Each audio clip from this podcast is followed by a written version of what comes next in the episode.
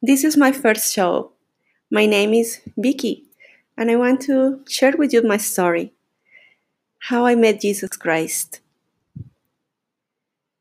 Along my life, I've been looking for the truth. And three years and a half ago, I was able to find it. I realized that there is only one truth. Is our Father in heaven and Jesus Christ and the gospel.